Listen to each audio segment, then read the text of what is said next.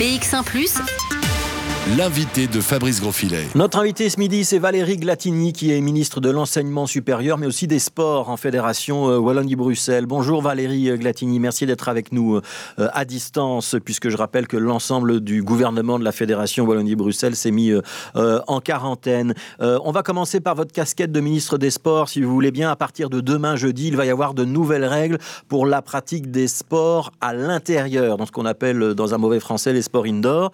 Qu'est-ce qui va changer euh, précisément et quelles sont les recommandations que vous pouvez faire à tous les sportifs qui font du basket, du volet, euh, de la gym en salle, du tennis de table, etc., etc. Donc les sports avec contact en salle pour les plus de 12 ans seront en effet interdits pour trois semaines. Et donc ce sont par exemple les compétitions. Mais les entraînements sans contact, eux, pourront toujours bien se poursuivre. Et donc je pense qu'il est important de préciser que les salles ne seront pas fermées. Et donc les entraînements pour les sports avec contact seront organisés selon des modalités différentes puisqu'il ne pourra pas y avoir de match, il ne pourra pas y avoir de contact. Donc ça veut dire que pour euh, toutes ces compétitions sportives-là, au-dessus de 12 ans, il n'y a, y a plus de compétition. Euh, en dessous de 12 ans, on maintient les compétitions. C'est important que les, les, plus jeunes puissent continuer, euh, allez, je vais être très direct, mais très franc, à se défouler oui, tout à fait, c'est très important. Rien ne change pour euh, les jeunes en dessous de 12 ans. Tout reste autorisé. Et je souligne aussi que euh, toutes les activités pour adultes en extérieur sont maintenues et également en intérieur, les compétitions en salle pour le sport euh, sans contact restent aussi possibles. Et donc, par exemple, une compétition de natation peut toujours bien être organisée. Donc, je rappelle, c'est vraiment les sports avec contact en salle pour les plus de 12 ans pour ce type d'activité, il y a les entraînements qui restent possibles pour autant qu'ils soient organisés sans contact. On sait que le risque de contamination à l'intérieur, dans une salle, est plus important qu'en extérieur. Ça veut dire que, pour être très clair, le judo, le karaté, euh, mais aussi le basket, euh, le volet, euh, même le hockey en salle, ça, c'est plus possible.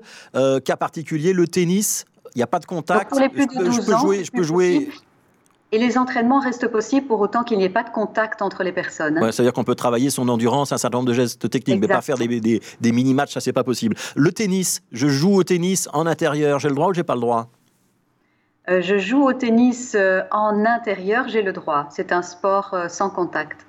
Alors, ça, ce sont les mesures que vous avez décidées. Il y a des fédérations sportives qui prennent des mesures additionnelles. On sait que, par exemple, les compétitions de football, depuis hier soir, l'aile francophone de l'Union belge a décidé euh, bah, de supprimer les championnats pour euh, euh, les plus de 17 ans. Ça veut dire que les matchs de provincial, de D3, de D2 n'auront pas lieu.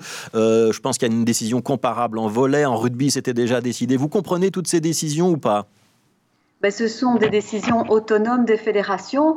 Euh, nous avons fixé un cadre et les fédérations peuvent toujours prendre des mesures plus strictes en fonction de leur réalité et notamment les réalités organisationnelles. On sait que c'est évidemment pas facile d'organiser euh, des championnats quand il y a beaucoup d'adultes qui sont en quarantaine, par exemple. Hein.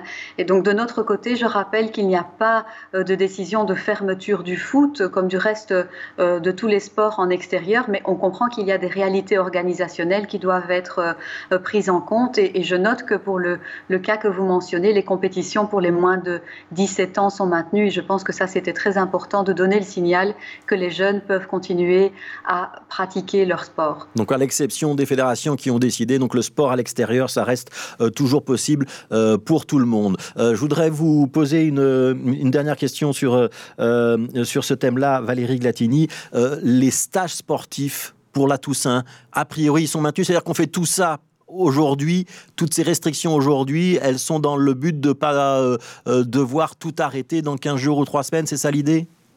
Exactement, donc on comprend bien les demandes, c'est très exigeant pour la population et il y a une grande fatigue par rapport aux règles, mais on insiste sur l'importance de prendre des mesures maintenant pour essayer de protéger les stages sportifs autant que possible. La situation sanitaire est mauvaise, les chiffres sont mauvais aussi bien à Bruxelles qu'en Wallonie et donc un effort spécifique est demandé avec évidemment en horizon les stages sportifs. À ce stade, ils sont maintenus avec les modalités qu'on a citées bien évidemment et notamment les vestiaires et les douches qui resteront fermées. Alors, il y aura un comité de concertation ce vendredi. Euh, est-ce que lors de ce comité de concertation, on pourrait discuter de la situation des universités? On voit que certaines universités flamandes commencent à passer en code orange et commencent à refaire des cours à distance. Est-ce que du côté francophone, ce scénario-là est sur la table ou pas? Il y a en effet une réflexion qui est initiée. Nous aurons une réunion vendredi avec tous les acteurs de l'enseignement supérieur, les universités, les hautes écoles, les écoles supérieures des arts, etc. Euh, il faudra en effet prendre en compte la réalité des chiffres. La volonté de l'ensemble des acteurs, c'est bien d'essayer de maintenir un maximum d'activités en présentiel et on devra évidemment discuter d'ores et déjà de l'organisation des examens de janvier, également de l'organisation des stages. Je le répète, la volonté, c'est d'essayer d'avoir encore des activités en présentiel, mais nous ne pouvons pas nier que les chiffres ne sont pas bons. Et donc, il faudra prendre en compte ceci, notamment lors de réunions avec des épidémiologistes, pour vérifier que cette approche d'un maximum d'activités en présentiel se confirme, et en particulier l'impression que nous avons tous que ce ne sont pas des contaminations dans les auditoires, mais ce sont principalement des clusters qui se déclenchent dans les activités après le passage en auditoire après les cours et notamment euh, lors des fêtes estudiantines, par exemple. Est-ce qu'il faut aujourd'hui encore lancer un appel aux étudiants pour qu'ils soient euh, plus stricts dans l'organisation de leurs loisirs après les cours? Oui, c'est un appel que tous les acteurs lancent, aussi bien au niveau des universités, des hautes écoles. Tout le monde est unanime. Il faut rappeler euh, aux étudiants que ça ne fait pas de sens de mettre un masque en auditoire et de respecter les règles de distanciation sociale si un petit peu plus tard dans la journée euh, ou le soir euh, on ne respecte plus ces règles, on en appelle à leur sens des responsabilités, on a conscience qu'il y a une fatigue parmi eux hein, par rapport au respect de ces règles, mais nous n'avons pas le choix parce que les, chiffres sont là, ils sont particulièrement alarmants. Alors, une dernière question, Valérie Glatini, on sait que le ministre-président de la Fédération Wallonie-Bruxelles, Pierre-Yves Jolet, a été euh, testé positif au Covid-19, raison pour laquelle tout le gouvernement a dû se mettre en quarantaine. On sait que Frédéric Dardenne, ministre du Budget, Caroline Désir, ministre de l'Éducation, ont également été testés positifs. Est-ce que vous, vous savez si vous êtes positif ou négatif ce midi? Ben, je viens de recevoir les résultats, je suis négative, donc euh, je, vais pouvoir reprendre le travail et je souhaite évidemment euh, un bon rétablissement à mes collègues et à toutes les personnes testées positives. Un gouvernement qui est euh, en partie en, quarantaine et donc en partie positif, il peut continuer à fonctionner. Ça veut dire qu'avec vos collègues, vous allez avoir des réunions en ligne? Oui, nous avons des visioconférences, nous sommes en contact, on a un groupe WhatsApp, donc on continue à fonctionner. Merci beaucoup Valérie Glatini d'avoir été notre invitée ce midi. Valérie Glatini, donc ministre de l'Enseignement supérieur et aussi des Sports en Fédération Wallonie-Bruxelles.